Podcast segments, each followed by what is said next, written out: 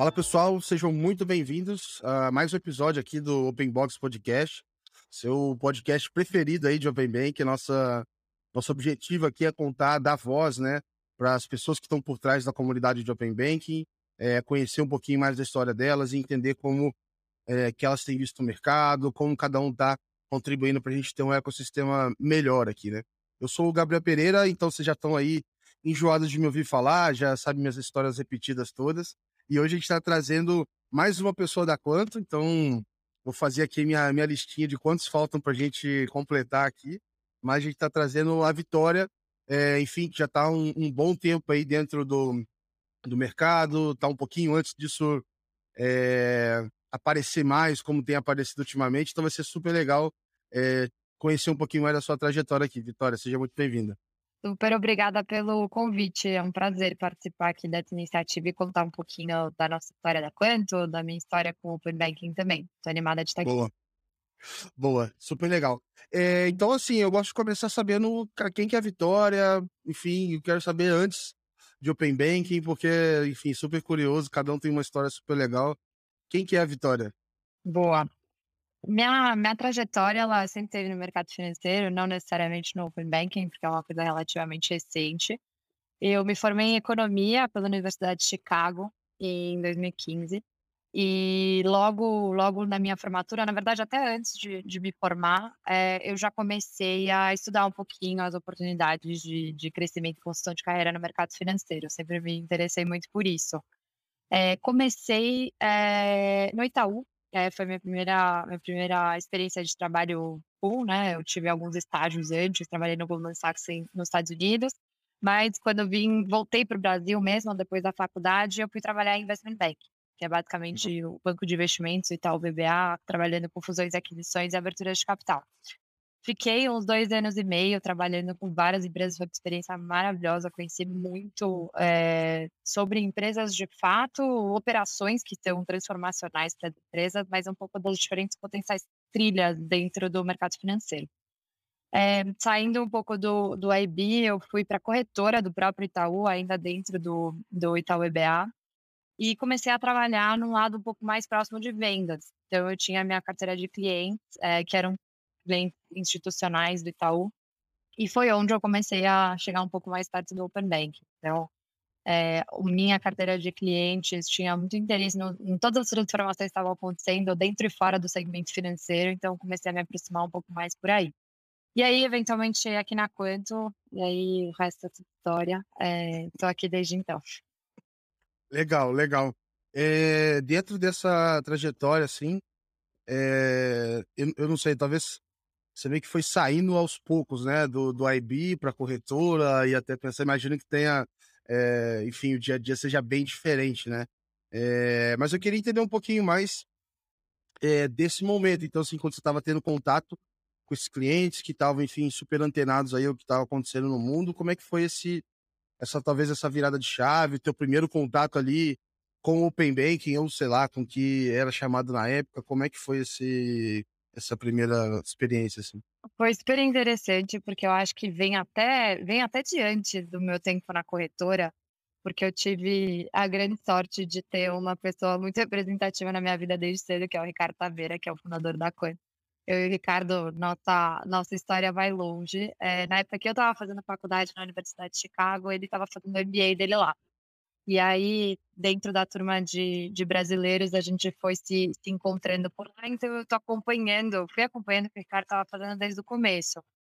E encontrava ele, ele começava a falar, tinha uma mania de falar do Open Bank, do Open Bank, eu no, no começo não entendia nada do que ele estava falando, porque ele falava, tenho nove Open Banking ainda, conversava sobre uma mudança transformacional no sistema financeiro brasileiro, e no começo pouco fazia sentido, né? Eu ainda estava dentro de um dos principais bancos, não parecia algo que fosse factível de acontecer, né? Uma transformação desse tamanho. Ainda nem tinha saído a lei do PSD2 no Reino Unido. Então, começou com um grande amigo contando histórias. E desde cedo ele embarcou nessa jornada, então fui me atualizando com ele. E na época que eu estava na corretora, como os meus clientes estavam muito interessados em ficar próximo de todas essas transformações, logo me veio o Santo Ricardo, que tem muita coisa para contar, muita coisa para compartilhar, e eu comecei a aproximar o Ricardo desse meu, dessa minha carteira de clientes dos outros clientes do banco, para aprenderem um pouquinho, escutar um pouco do que ele estava falando, porque realmente era uma coisa muito inovadora. Ele estava falando de assuntos que não eram nem cogitados na época. E à medida, obviamente, que o Open Banking foi ganhando um pouco de tração, começou a ter um movimento global já para o Open Banking, o interesse só foi aumentando. E à medida que eu ia escutando sobre, é contagiante, né? É uma mudança tão transformacional, que tem um potencial tão enorme, que eu comecei a ficar encantada. É, quando veio o convite dele de, de embarcar nisso, já tinha uma vontade minha também de me aproximar da construção de algo novo, e, e aí foi, foi aí que eu embarquei na Quanto ele. Que legal. E eu fico imaginando assim, é, alguns devem ter recebido bem e outros devem ter falado assim, cara, estão malucos, isso aí que eles estão falando não existe, né? Porque é, tão, é uma mudança tão grande que é, é difícil até acreditar, né? Eu, eu, eu gosto de dividir aqui que quando eu tive esse contato logo no começo, é, e aí eu vi que estava acontecendo, eu achava, eu tinha uma visão meio apocalíptica, assim, eu achava que todos os bancos na Europa iam acabar e que isso nunca ia chegar no Brasil, porque o pessoal nunca ia deixar. E aí eu vi que é, não era por aí, aí você vai vendo como é que funciona e tudo mais. Mas assim, o tamanho é, né, o potencial disso, né, o quanto que isso de fato muda. É, não sei como é que era o relacionamento, assim, como é que era conversar com essas pessoas. É, nessa época, eu não sei se tinham outras pessoas que, sei lá, hoje também são players relevantes dentro do, do, do ecossistema. Como é que foi um pouco isso?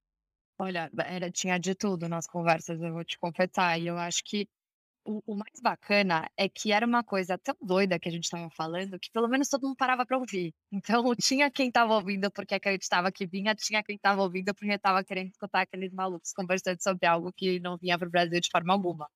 Então era, foi uma experiência muito interessante. A gente até brinca aqui dentro da coisa que nos primeiros anos a gente era muito, era muito divertido ir para essas reuniões, porque o Ricardo, ele é uma pessoa que ele traz essa, como se fosse, prega a palavra do Open Banking há muito tempo no Brasil. Então ele entrava na sala e ele fazia o que a gente chamava do, do pitch da, da apocalipse, a gente chamava disso mesmo, porque você no começo você não está falando ainda sobre um produto, uma solução, né? Você está falando sobre uma mudança, uma mudança de paradigma. E quando ele falava dessa mudança, como ele tinha muita propriedade sobre o assunto, normalmente as pessoas entendiam e, e, e realmente falavam: Putz, aí tem coisa. Obviamente ainda existe o ceticismo, até isso ser algo que vinha na forma da regulamentação, e a gente vê o Banco Central se mexendo, ainda era algo que as pessoas escutavam mais do que agiam em cima, mas era algo que sempre chamou muita atenção, ela sempre capturou a sala. É, e aí a gente tinha um pouco de uma dinâmica dependendo de quem estava na sala. Às vezes a gente é, era uma reunião que ela virava mais três, quatro reuniões para explorar mais o assunto. Às vezes era uma reunião que acabava por lá e falava: Nossa, isso é muito interessante, mas vamos conversar quando isso for algo que é de fato factível.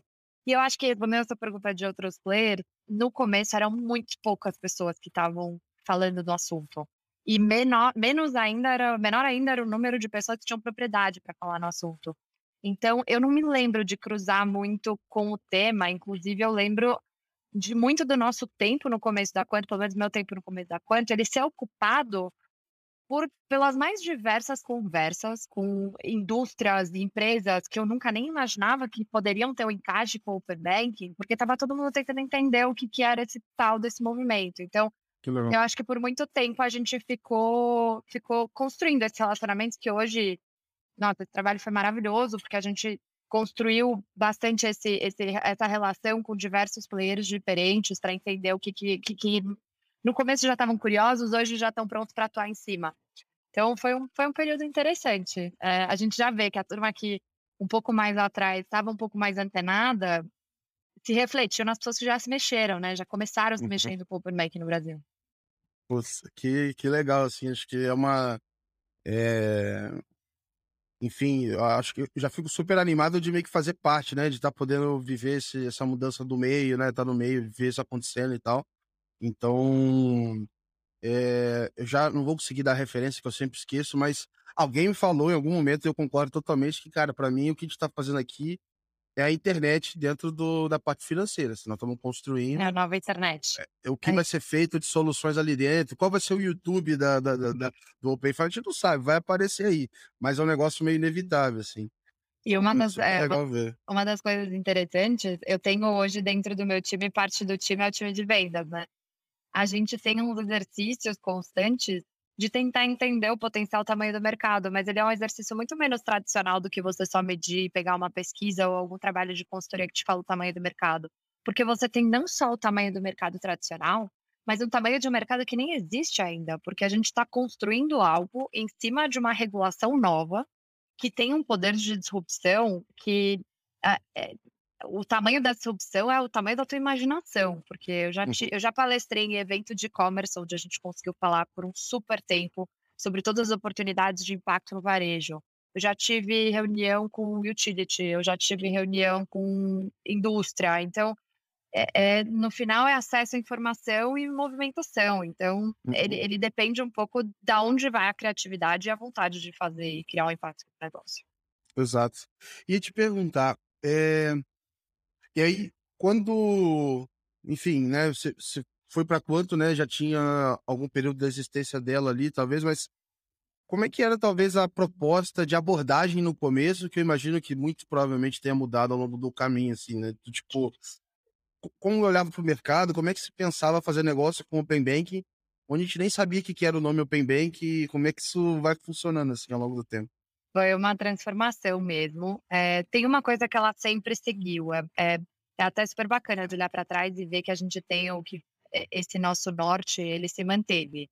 A, a quanto ela sempre teve essa visão de, e, e, a frase que a gente usa para definir a visão ela mudou, mas a visão ela sempre foi a mesma, que é você conseguir pegar o potencial de uma transformação tão grande quanto o Open Banking e você traduzir ela em resultado de negócio. É, isso já foi falado de várias formas diferentes, mas o core sempre teve lá. No começo, quando a gente começou, é, o Ricardo começou a quanto em 2016, então estava muito uhum. cedo. Eu entrei em 2019, logo depois que eu entrei, que foi em outubro, saiu o prime a primeira redação da regulação do Open Bank. Então, super cedo ainda. A gente ainda estava entendendo quais seriam os trilhos, qual era o tamanho da ambição do Banco Central. Com isso em mente, não tinha como a gente levar ao mercado ainda o que seriam produtos ou serviços construídos em cima dos trilhos da regulação, porque tinha muito chão pela frente ainda para construção. Então a nossa tese ela era, vamos tentar entender quais vão ser os principais desafios na hora que o Open Banking entrar no ar e vamos começar a preparar o mercado para esses desafios. Então a nossa tese era de adiantar e antecipar um pouco do Open Banking. Então a gente saiu em busca de tanto tecnologias quanto os gargalos a essas tecnologias, conhecendo bem os diferentes players que estariam interessados em ter essas conversas no começo, porque não adianta nada eu falar que isso é uma oportunidade para um mercado que não está pronto para ouvir sobre a oportunidade também. E aí a nossa primeira construção foi como é que a gente, aliás, a primeira dor que a gente identificou é hoje já existem muitos dados disponíveis, né, no, no, em diferentes segmentos, diferentes empresas a análise dos dados e o que fazer com essa informação para transformar isso em impacto em negócio ainda é um problema. Sem mesmo, mesmo sem ter o dado do Open Banking disponível, isso já é um gargalo hoje. Então a gente chegou à conclusão que se a gente conseguisse antecipar esse acesso a dados, no primeiro momento, a gente conseguiria ajudar alguns players que estivessem um pouco mais na vanguarda a entender o que fazer com essa informação quando o Open Banking viesse para o ar. Então a gente começou por esse ângulo acho que não dá para falar que essa era toda a nossa estratégia, tem uma parte da estratégia que ela ainda ficou bem pautada na, no que a gente chama de evangelização né, do Open Banking, que é explicar um pouco o movimento, trazer pessoas que talvez estivessem um pouco na dúvida para o lado de entender que isso é um movimento que acontece mesmo. Hum. E para quem já estivesse pronto para fazer algo e capitalizar em cima disso, o que, que eu já posso fazer para começar a mexer? Então, muita da nossa conversa era sobre tudo que vai mudar, todos os impactos potenciais, todo o potencial que a gente via. E, de vez em quando, a conversa ficava por aí. Tudo bem, porque no começo a gente sabia que isso era o começo de uma transformação muito grande. Com as conversas que evoluíam a partir desse ponto, a gente começou a trazer, na forma de produtos, uma forma de ter acesso adiantado e antecipado a essas informações e já começar a aprender como eu consigo trazer isso para o meu negócio. E às vezes, assim, você vai abordar algumas pessoas para falar disso, essa mesma pessoa acabou de ser abordada para falar de blockchain, aí outro veio falar com ela de cripto, outro veio falar de qualquer outra coisa. Ele falou assim, cara, qual dessas tendências eu vou abraçar aqui e olhar, né? Então, imagino como é que foi difícil e acessar. Pensa que era uma época que também, hoje em dia, quase todas as grandes instituições, elas têm uma estratégia de Open Banking, né? Você tem ou uma área responsável pelo desdobramento do Open Banking dentro de uma empresa, ou você tem algum executivo ou alguém que puxou essa responsabilidade de fazer essa organização. Quando a gente começou, isso não existia. Você tinha uma outra pessoa que talvez estava um pouco mais antenada, que já ouviu falar no assunto, e aí a gente começava por lá. Então, a gente sempre navegou bastante entre o que a gente está falando é open banking ou o que a gente está falando é acesso a dados, acesso à movimentação. Como que a gente consegue navegar da melhor forma dentro de uma instituição para fazer acontecer esse resultado de negócio mesmo? Então, até hoje, a gente tem algumas conversas que elas começam no time de produto, algumas que são no time técnico, algumas que são no time de segurança, algumas no risco, algumas no alto executivo. Então, nem hoje que o Open Banking já ganhou um pouco mais de forma, tá claro onde nasce, para onde vai, quem vai ser o primeiro a adotar. Então, a gente ainda está num momento de, de, de, de encaixe, eu acho. Legal. É, aí, assim, voltando um pouco, assim, quando você foi para para quanto, na época, assim, qual era o seu, o seu papel? O que, que você já fez, assim, no, no teu dia a dia aí na... Assim, eu sei que construir um negócio, você faz de tudo, né? Mas pelo menos, pelo menos no nome, assim, o, o principal, assim, é, como era esse, esse teu papel, assim, dentro da conta no, no, no início e tal? Então, eu tive, eu tive muita sorte que o Ricardo deu uma bela de uma postada em mim, porque imagina, era uma pessoa que estava saindo de é, investment banking corretora, zero experiência com startup, zero experiência com tecnologia, zero experiência com empresa economia real, né? Então a gente, eu lembro muito bem no meu, primeiro dia, a gente meio pensando que nome que você dá, né? Porque a Vic vai fazer. A gente inventou um nome que podia ser qualquer coisa, porque ninguém sabia muito bem o que eu ia entrar para fazer. Depois ele chamou de business lead, que era uma coisa que podia ser tudo ou nada ao mesmo tempo. É, quando eu entrei, a gente, é, se eu não me engano, foi a vigésima pessoa a entrar. E a gente ainda estava colocando nosso primeiro produto no ar. Então, eu gosto de brincar que entre eu e o Ricardo, a gente ia se dividindo, eu ia onde tinha alguma coisa para resolver, tentava dar uma destravada na solução, e aí a gente ia se dobrando nesse sentido. Então, no começo da Quanto, primeira prioridade era vamos colocar um produto no ar. Então, putz, o que tivesse que fazer para a gente se organizar, colocar produto no ar, desde sentar para tentar montar um cronograma para ajudar o time a se organizar, até pedir pizza para os desenvolvedores que estavam lá até tarde para colocar alguma coisa no ar. É, à medida que a gente começou a colocar o produto, eu, eu, brinco que eu fui meio que seguindo a construção da empresa. Então, colocamos um produto no ar. Ah, agora a gente precisa achar os primeiros clientes. Então, vamos lá, todo mundo junto, tentar conversar com essa turma, entender quem são os primeiros clientes que podem vir para dentro. Aí vamos montar uma operação comercial. Ah, tudo bem, montou uma operação comercial, tem cliente. E agora, quem vai atender esse cliente? Então vamos montar o atendimento e entender qual vai ser a área que vai fazer todo o acompanhamento, CS, CX e tal. E aí foi literalmente um pouco de tudo. Então, ao mesmo tempo, estava participando das primeiras, os primórdios da construção de um produto mudou de escritório, tá comprando xícara e talher na Pressolândia, então é bem um pouquinho de tudo. Foi uma das coisas que eu mais gostei do começo. É, e aí, Legal. em abril do ano passado, a gente constituiu o que é a área de business hoje na Quanto, que a gente colocou toda a parte que basicamente está olhando para o cliente externo e quem está olhando para os quartos, que são os nossos funcionários internos. Então, hoje em dia, eu tenho comigo marketing, vendas, é, toda a parte de atendimento, a parte de business strategy, parcerias e a parte de RH. E aí a gente estruturou dessa forma e se organizou desde então. Mas assim, tem que fazer qualquer coisa, chama, a gente se divide, faz. É vida de startup. Né? Boa, boa. E nesse começo, assim, é, até tomar a proporção que tá hoje, teve algum momento específico que você sentiu, assim, cara, agora foi, sabe? Do tipo, é, que vocês viram que, sei lá, ou o mercado começou a procurar mais, ou algum produto que vocês sentiram que encaixou bem pra caramba? Teve algum momento assim que foi super legal? Eu acho que tem vários, é, de tamanhos diferentes. É, ele não precisa nem ser um momento que, olhando de fora, ele é muito representativo. Para mim, meu, o primeiro cliente que passou por um fluxo é aquele sentimento de começou e agora vai. É, o milésimo, mesma coisa. O cliente número um milhão, mesma coisa. Então, cada vez você vai tendo esse sentimento de que está tomando uma proporção diferente. É, recentemente, consegui ver e tangibilizar um pouco do impacto mesmo que você cria no negócio de alguém. Então, você conseguir aqueles números que te falam, putz, porque o cliente passou por esse fluxo, ele o, o nosso cliente conseguiu ter um aumento X na rentabilidade, o cliente conseguiu Legal. receber um crédito que não receberia, alguma coisa assim. Eu acho que são é, indícios fantásticos. E eu acho que tem um lado também que é a gente é muito próximo da construção da regulação, né? A gente gosta de ficar muito perto e ajudar um pouco, comentar um pouco é, quase construção de karma, né? Construir algo que todos nós vamos, todos nós no mercado vamos poder nos beneficiar. Então, cada participação em GT, cada sugestão que a gente leva, que é realmente levada em consideração, é cada um desses acho que é, é muito fantástico. Eu brinco que startup, qualquer uma, é uma montanha russa, né? Os momentos de alta, você vibra como se fosse seu. Os momentos de baixo, você sofre também como se fosse seu, mas não precisa ser uma coisa extremamente representativa para a gente estar tá vibrando. Ah, legal, assim, é, é... enfim, é super interessante e eu comecei a olhar, assim, pro Paybank, a primeira vez que eu vi falar foi em 2017, assim, e depois, em 2018, aí eu parei de olhar, e aí, de repente, quando eu fui ver, eu falei, putz, já tá chegando. Foi, né? Nada, eu vi que, é, eu vi, eu falei, caraca, vai vir mesmo e tal.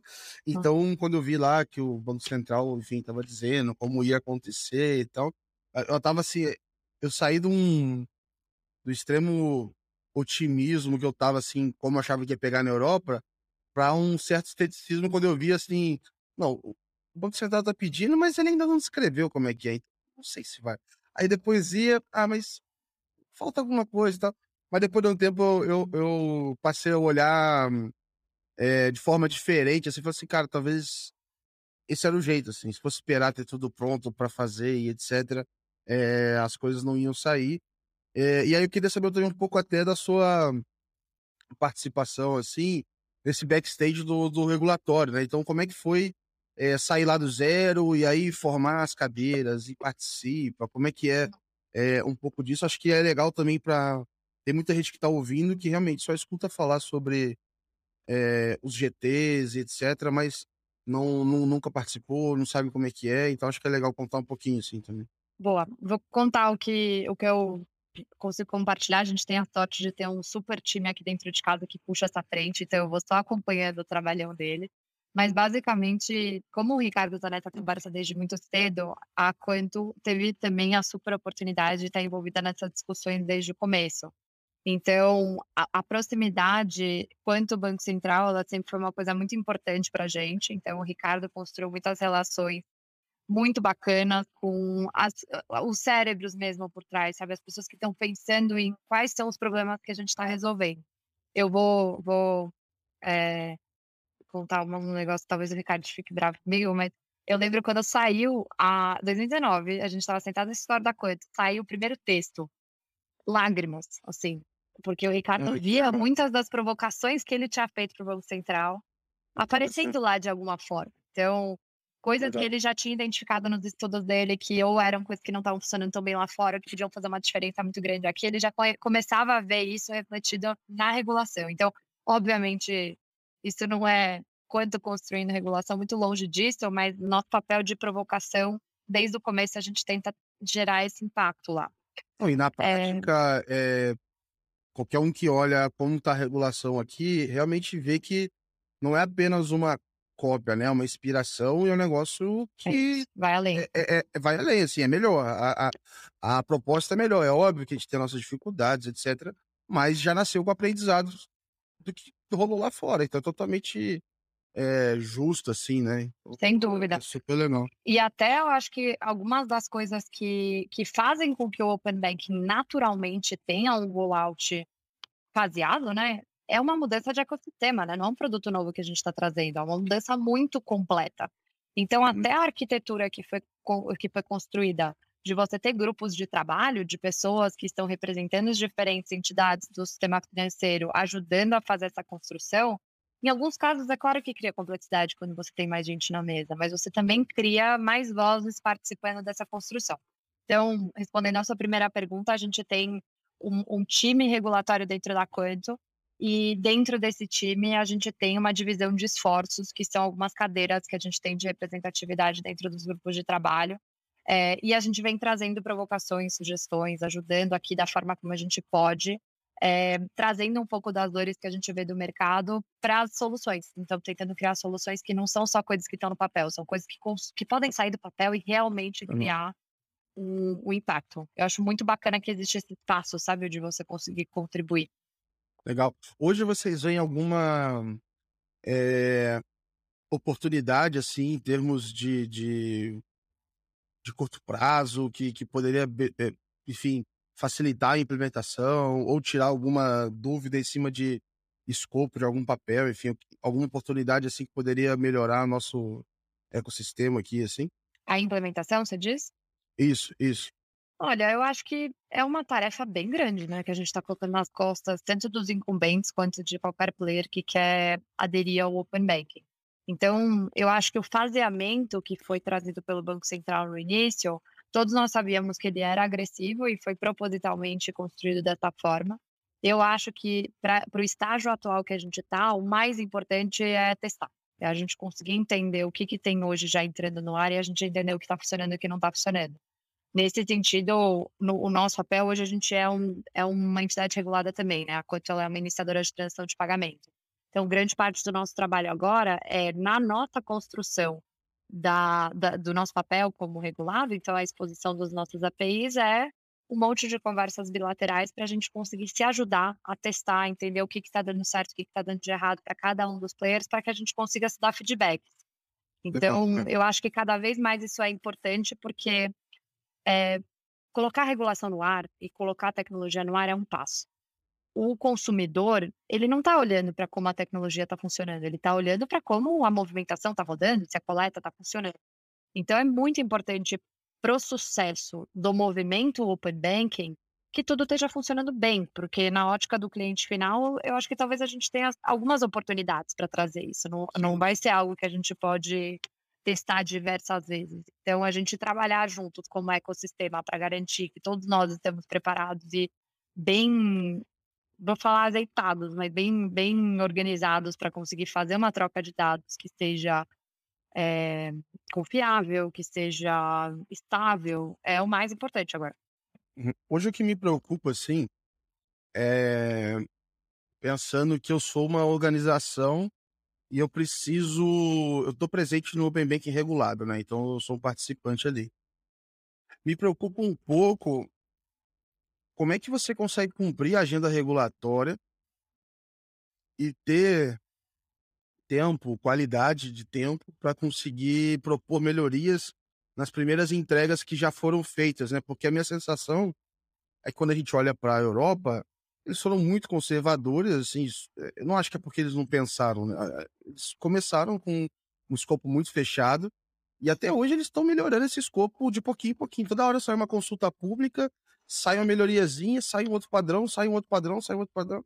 Então, me preocupa um pouco isso, assim, eu tenho medo da gente ter sido um viés um pouco waterfall, assim, menos ágil, sabe? E aí acho que é, essa para mim é a principal dúvida de como a gente vai lidar, porque no final do dia os, a, a, quantidade de pessoas trabalhando é finita, né? Não tem como você fazer os dois ao mesmo tempo. Então, isso eu sinto dúvida um pouco, assim. Não tem como ter a resposta, né? Vai ser, é um risco, concordo que é um risco. No, eu só consigo falar um pouco sobre a nossa estratégia. A nossa estratégia, ela é um pouco, como é que eu falo? Paralelizável. Então, à medida que a gente está construindo e a gente tem o nosso time que constrói próximo do nosso time regulatório, então, uhum. o nosso time regulatório ele não é composto só de, de um time jurídico, ele é um time técnico também.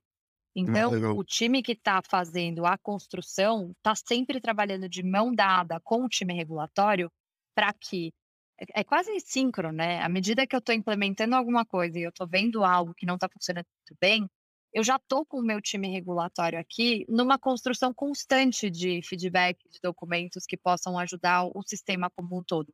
Então, concordo, eu acho que é um risco, porque acho que não são todas as empresas que estão organizadas da mesma forma.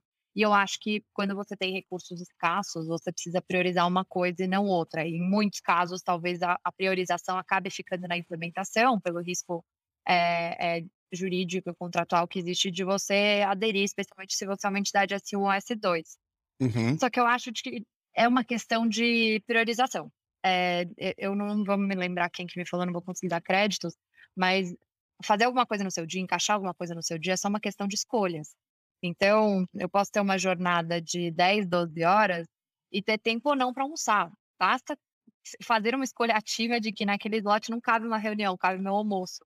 Do uhum. mesmo jeito que na construção de uma tecnologia, você pode encaixar ou não o tempo de parar e olhar para aquilo e falar: Isso aqui está funcionando da melhor forma que poderia, ou isso aqui tem uhum. algum empecilho, e você já ter os mecanismos possíveis para conseguir transformar isso não só no bullet point que está no caderno de alguém, mas alguma coisa que já está estruturada para le levar de volta essa informação. Legal.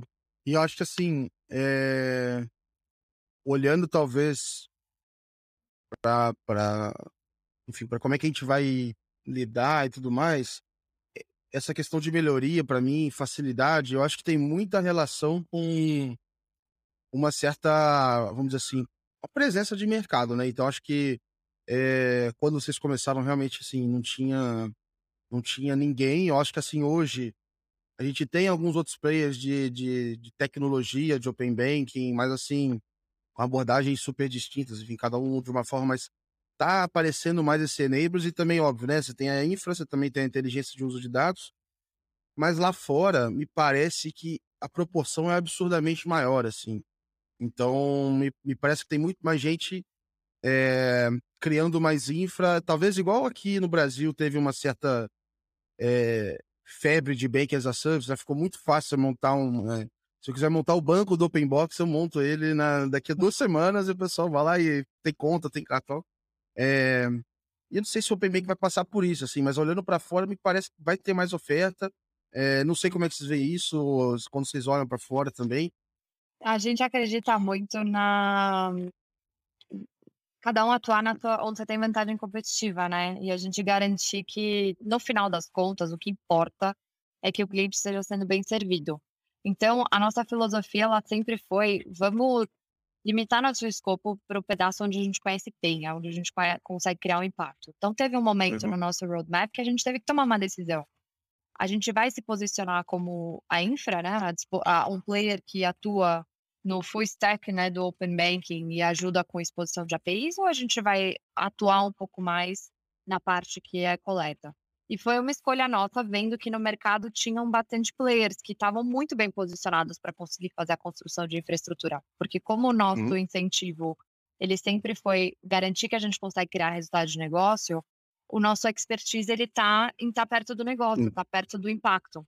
Então, a, a gente tem uma visão, pelo menos aqui na Quanto, que é muito focada em parcerias. Então, hoje a gente uhum. tem parcerias com algumas empresas que são especializadas na construção da infra.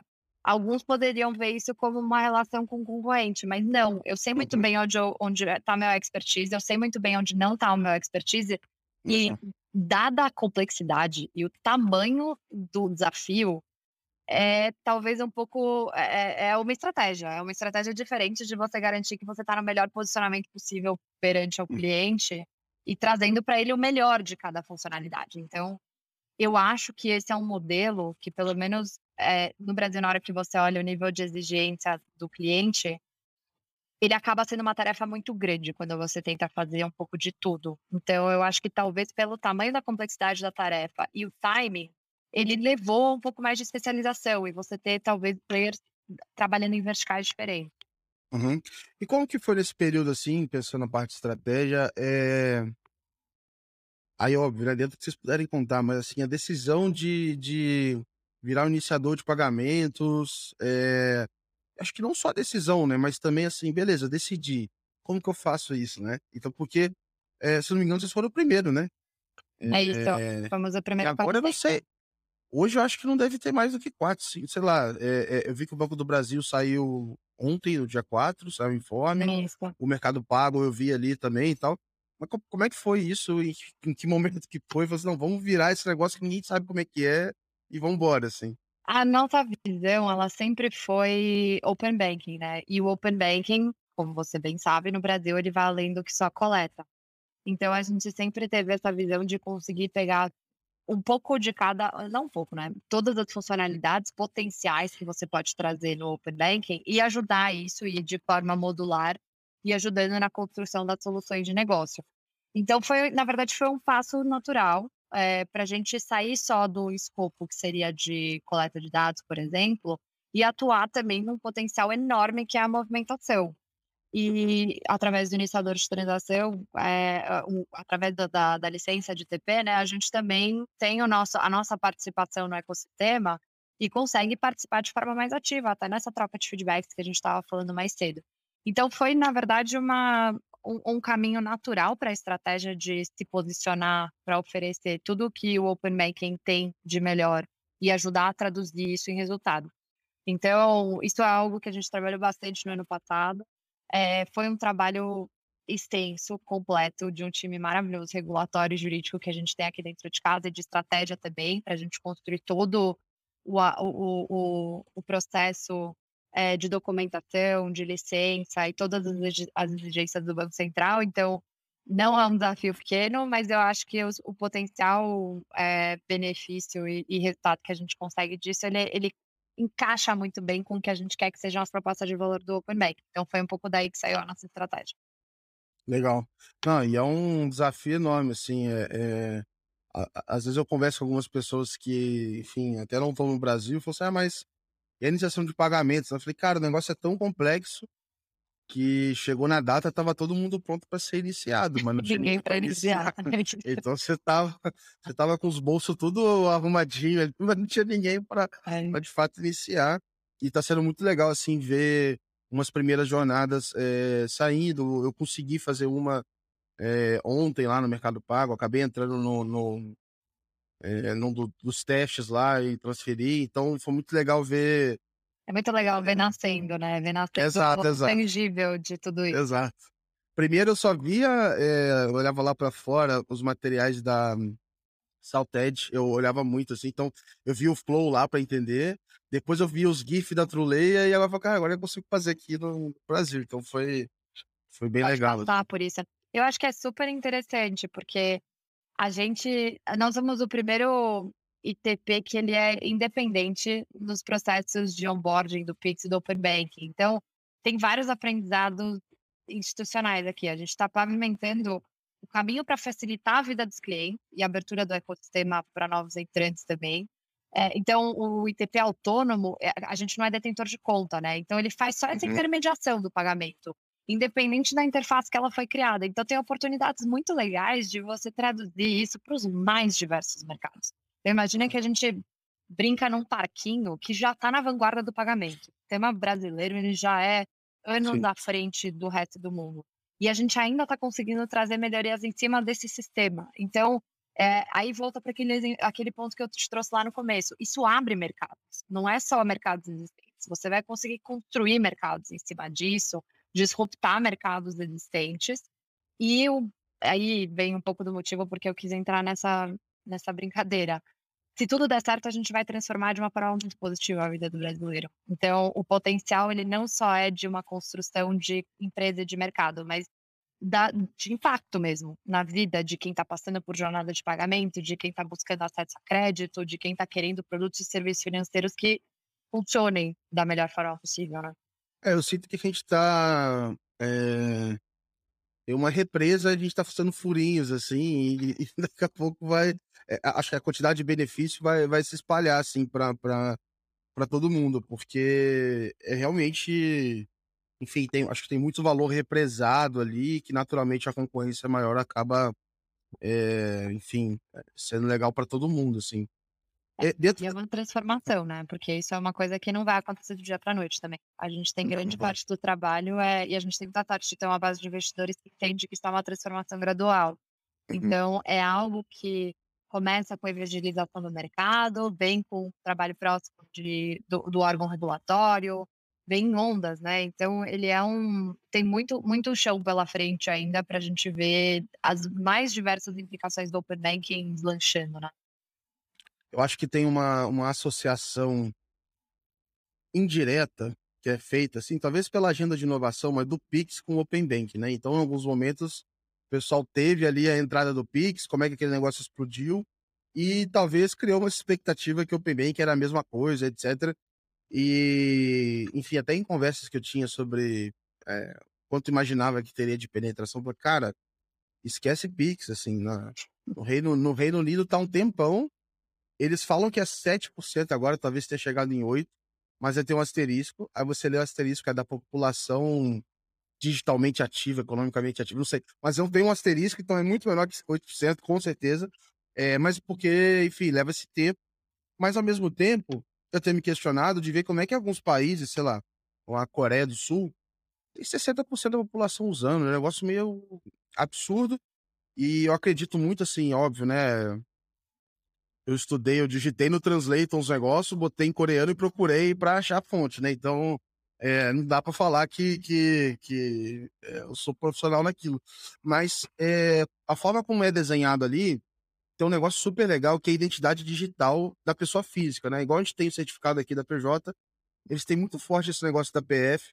E lá tem uma figura intermediária onde eu consigo dar o consentimento, sei lá, do Itaú, do Bradesco, do Santander, e quando eu vou sei lá, no Mercado Pago, eu dou consentimento dos três com um, com, não é um para um. É, né? A figura do agregador. É tipo, mas, mas, é um agregador de consentimento, assim, é porque ele, ele armazena ali as minhas autenticações, é, porque eu acho que assim, a gente vai evoluir, vamos, vamos chegar nessa conversa, que a autenticação um para um é horrível para quem tem mais de uma conta. Assim, é, você a convencer gente... a pessoa a fazer é muito ruim, né?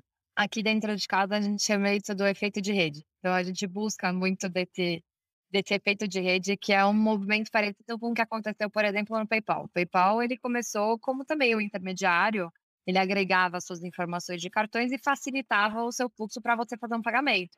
Não tem por que a gente não ter esse efeito de rede também no compartilhamento de informações, na autenticação de um pagamento. Contanto que a gente consiga construir um sistema seguro, isso é algo que só tem o, o, o usuário só tende a ganhar. E você estava falando de adoção, a gente está vendo números muito animadores aqui, porque saiu um, estudo da F-Câmara que é, dizia que era como se fosse uma estimativa, o Open Banking impactaria 5 milhões de brasileiros em 2022, se eu não me engano. Só na quanto a gente já viu 4, em, 4 milhões em, em alguns meses do produto Poder. E a gente fez uma pesquisa também com um parceiro nosso, que é a Aster, para tentar entender como seria o comportamento do brasileiro né, na, na, no Open Banking. E uma das perguntas que a gente fez foi para tentar sondar a propensidade de compartilhamento de dados e, e participação no sistema. 65% responderam que eles uhum. compartilhariam uhum. dados com tanto que tivesse alguma coisa em troca, então uma tarifa mais baixa, alguma coisa assim. Isso uhum. foi agosto de 2021. A gente já tem aí uns 6, 7 meses de open banking na mídia, de movimentação para fazer com que esse número ele fique cada vez mais alto. Então, eu acho que contanto que a gente consiga acertar quais são as propostas de valor que a gente está trazendo para o cliente, os ganhos né, de experiência, de UX, de, de, de velocidade, tem muita coisa que vai dar para ser construída. E aí, putz, a, a, ideia de um, agrega, um agregador ou esse efeito de rede é uma das formas como você vai conseguir alavancar isso. Uhum. Você consegue fazer via pagamentos, isso pode ser através de coleta, uma jornada de onboarding. Tem, tem dá vontade de falar o dia inteiro das oportunidades, porque você escolhe um mercado, você consegue falar uma tarde toda sobre tudo que dá para fazer naquele mercado de impacto uhum. no acesso. Pensando em, em soluções é, para os clientes, né? Acho que lá fora tem. É, em UK, eu, eu vi isso também em outros lugares, na Coreia, etc. É, eles têm uma lojinha de soluções de Open Bank meio que para estimular que as pessoas entendam o que, que é e, e, etc.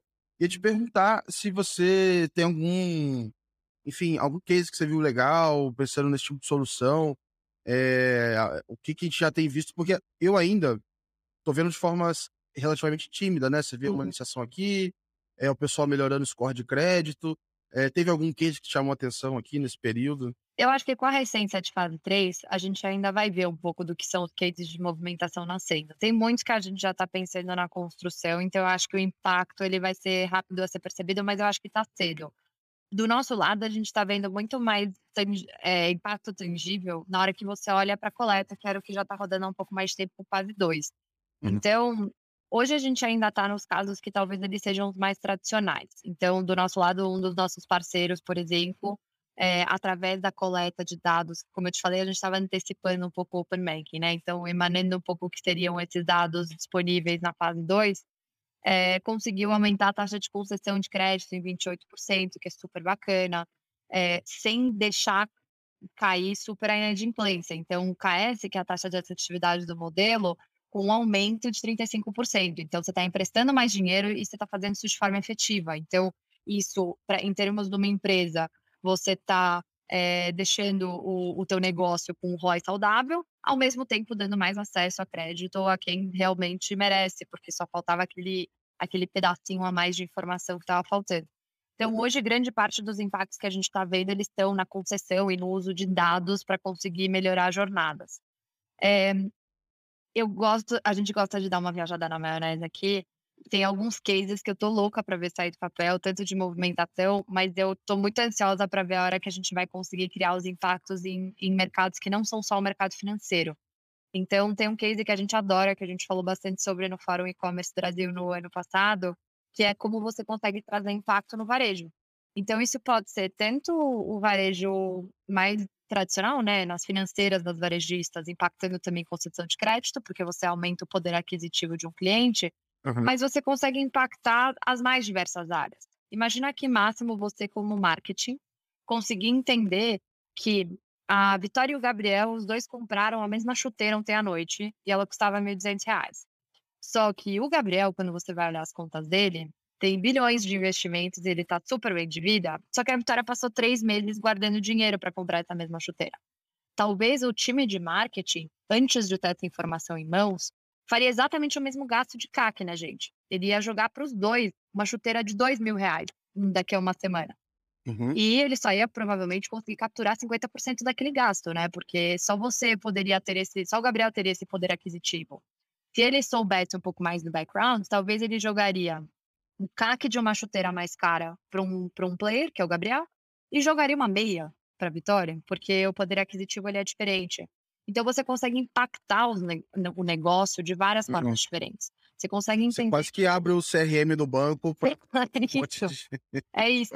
Você consegue entender se, se eu fiz uma compra é, numa loja de vestuário é, de 500 reais na sexta-feira e no sábado eu fiz uma compra em uma outra loja de vestuário concorrente de mil reais no sábado, Será que isso quer dizer que o posicionamento geográfico da loja X tem que ser diferente? E eu preciso botar uma loja em outra esquina? Ou se eu oferecer esse mesmo produto que eu comprei na outra loja com preço melhor, eu teria capturado uma cesta maior? Então, eu acho que eu estou pegando só o exemplo do varejo, né? Mas isso ah. é uso de dados, é uso de inteligência e até movimentação para fazer com que seja mais fácil a minha transação no, no caixa, enfim. Eu tô, tô ansiosa para ver todos os outros desdobramentos que a gente talvez nem saiba que era o Open Banking que estava por trás, mas que geram super impacto. Legal. Eu acho que isso vai facilitar muito isso tá cada vez mais contextualizado, facilitar contexto e tal. Não tenho, não tenho dúvida. Eu queria assim mudar é, um pouco de assunto aqui. Acho que eu, é, enfim, já falei com algumas pessoas, né, então acho que o pessoal tem um histórico. Eu montei é, no mês de março, uma lista ali de putz, mulheres para a gente acompanhar no Open Finance. É, foi super legal, assim, a, a, a, repercussão, as pessoas indicando ali. E... Mas não foi tão simples assim montar essa lista, tá? Então, eu ficava chegando pro lado e eu, eu filtrava minhas conexões, eu só via, só vinha homens, homens, homens. E aí eu queria perguntar um pouco é, para você como é que, enfim, é, é, é, ser uma mulher nesse mercado, liderança, o que, que você tem, é, talvez, visto ainda mais você que veio de IB, que deve ser um dos ambientes mais masculinos que tem no mercado de trabalho, corretor e tal. Como é que foi essa mudança, assim? Como é que tem sido, sabe? Eu acho que a mesma coisa que a gente fala de Open Banking, você fala para o mundo de startup, você fala para o mercado financeiro, né? Ele sempre foi, eu acho que é de conhecimento público, que é um mercado principalmente masculino. Eu acho que, falando da minha própria experiência, à medida que foram passando os anos, no começo eu via muito pouca presença feminina, especialmente em nível de liderança. Isso foi mudando bastante. É, a gente, eu não vou entrar no juízo de velocidade dessa mudança. O bacana é ver que existe uma mudança acontecendo. Então, cada vez mais eu consigo ver esse, essa trajetória de crescimento de mulheres em posições de liderança. Eu não acho que seria nem factível que isso fosse do dia para a noite. De repente, você não tem mulheres em cargos de alto executivo e de repente você tem, porque é um crescimento de carreira que precisa ser fomentado, né, desde o início. Uhum. Então é muito gostoso de ver que existe uma, como se fosse um, uma classe de, de mulheres que está subindo, né, uma, uma turma de mulheres que juntas está se formando e está crescendo. É, eu sempre eu tive muita sorte, né, de conseguir estar no, em, um posicionamento cercada de pessoas que não estavam me olhando por ser uma mulher ou ser um homem, estavam olhando a, o tipo de vontade que eu tinha de fazer acontecer. Então, eu não, é, sim, sou muito grata por ser uma C-level com menos de 30 anos de idade numa empresa que eu acho que tem muita coisa para fazer ainda e muito potencial de crescimento. E aí, não posso deixar de falar que eu trabalho cada um de nós que tem essa baita oportunidade de fomentar o pessoal que está entrando. Então, fazendo nosso jabá básico aqui, tem um monte de vaga exclusivamente aberta para mulheres na Quanto, porque não é só o mercado financeiro que precisa de mais mulheres, o mercado de tecnologia também precisa de mais mulheres. Sim. Então, cabe a nós vir puxando é, mais presença e, e, e, com maior frequência essa, essa presença feminina é, no Open Banking. O mais gostoso é ver que isso é uma movimentação que está acontecendo. A gente não está não, não, tá, não estamos dando passo atrás, estamos dando passo à frente, eles são passos pequenos, mas faz parte. Legal, legal, muito bom é, ouvir aqui. É, e assim, acho que a gente está chegando no final, mas eu não deixo de fazer essa pergunta aqui é, para o pessoal se comprometer, né? Então eu queria ouvir umas previsões, pode falar. É, malu... As previsões mais ousadas aqui são as melhores, assim. É. o que, que você imagina que, que vem aí para os próximos anos do Open Bank? Pode ser no Brasil, pode ser no mundo. Acho que qualquer, enfim, previsão aqui é super válida. Acho que é o momento da gente sonhar um pouquinho, assim, o que a gente espera que aconteça, sabe? Boa, eu vou usar um pouco da minha resposta do varejo ela vale, porque isso é um sonho, acho que bem grande, bem gigante de você começar a ver esse tipo de coisa acontecer. É, eu, na verdade, o meu grande sonho, ele parece uma coisa, acho que ele é, é pouco tradicional meu grande sonho é que o Open Banking ele dê tão certo e ele funcione de forma tão fluida que a gente nem sabe que é o Open Banking que está todo por trás. E que isso seja algo que você não precisa mais do nome Open Banking por trás, porque ele abriu tantas oportunidades e tantas vias de construção de produtos e serviços melhores que só o que você está vendo é um sistema financeiro que funciona melhor. Ou nem só o sistema financeiro, né? É, é, acesso, é, é, facilidade de UX, tudo impulsionado por esse, esse, como se fosse essa base do Open Banking por trás. Então, tangibilizando um pouco, eu falei dos exemplos do varejo. É, a nossa visão é de construção de soluções que elas não dependem de você ter, por exemplo, é, um mercado gigante com uma dor. Você tem várias soluções potenciais em termos de movimentação, acesso a dados, jornadas de onboarding, Basta você ter um problema que é só você juntar o módulo 1 com 2 com 3 e você criar uma solução de forma muito uhum. simples. Uhum. Então, uhum. você agiliza o tempo de dor percebida para a solução é, construída. Então, você não tem mais aquele delay entre identificar um problema e, e trazer a solução ao mercado. É, eu acho que o Open Banking vai muito além do mercado financeiro. Então, eu acho que já está acontecendo a disrupção, onde não é mais aceitável você empurrar num cliente um produto que para ele não encaixa. Eu acho que o próprio mercado já está se corrigindo, onde você está vendo bancos crescendo com base no UX maravilhoso, produtos ótimos, etc. Mas eu acho que isso vai além. Acho que a jornada de utility, de pagamento de conta, é o, o, o brasileiro, o, o cliente como um todo, vai deixar de ter paciência de você pagar um boleto, fazer transferência que vai daqui até ali, demora não sei quantos dias para acontecer. É, a jornada de pagamento eu acho que vai ser uma coisa que você nem está pensando mais que você está pagando. Você só uhum. está acontecendo e as coisas estão um pouco mais por trás, porque a gente ganha mais espaço para conseguir fazer as coisas que são mais importantes e precisam mesmo do seu engajamento, e as coisas que fluem melhor, elas ficam um pouco mais no plano de fundo. Então, Pode parecer contraintuitivo, porque o meu sonho é que o meu trabalho fique um pouco mais por trás dos panos, mas é isso mesmo, porque se o meu trabalho for muito mais aqui atrás, quer dizer que deu tudo muito certo e a gente conseguiu criar Sim. soluções muito simples de fácil adoção.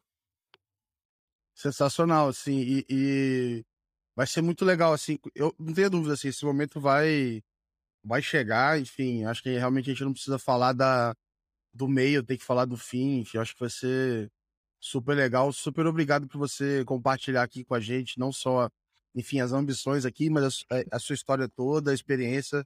Foi bem legal assim. É, desejo todo sucesso aí para vocês, para quantos também, ainda mais. Obrigado por participar, Vitória. Foi um prazer, obrigada pelo convite. Pessoal, então esse foi mais um episódio aqui com a, com a Vitória. Agradeço quem acompanhou. Fiquem atentos aí que em breve a gente solta mais um. Grande abraço.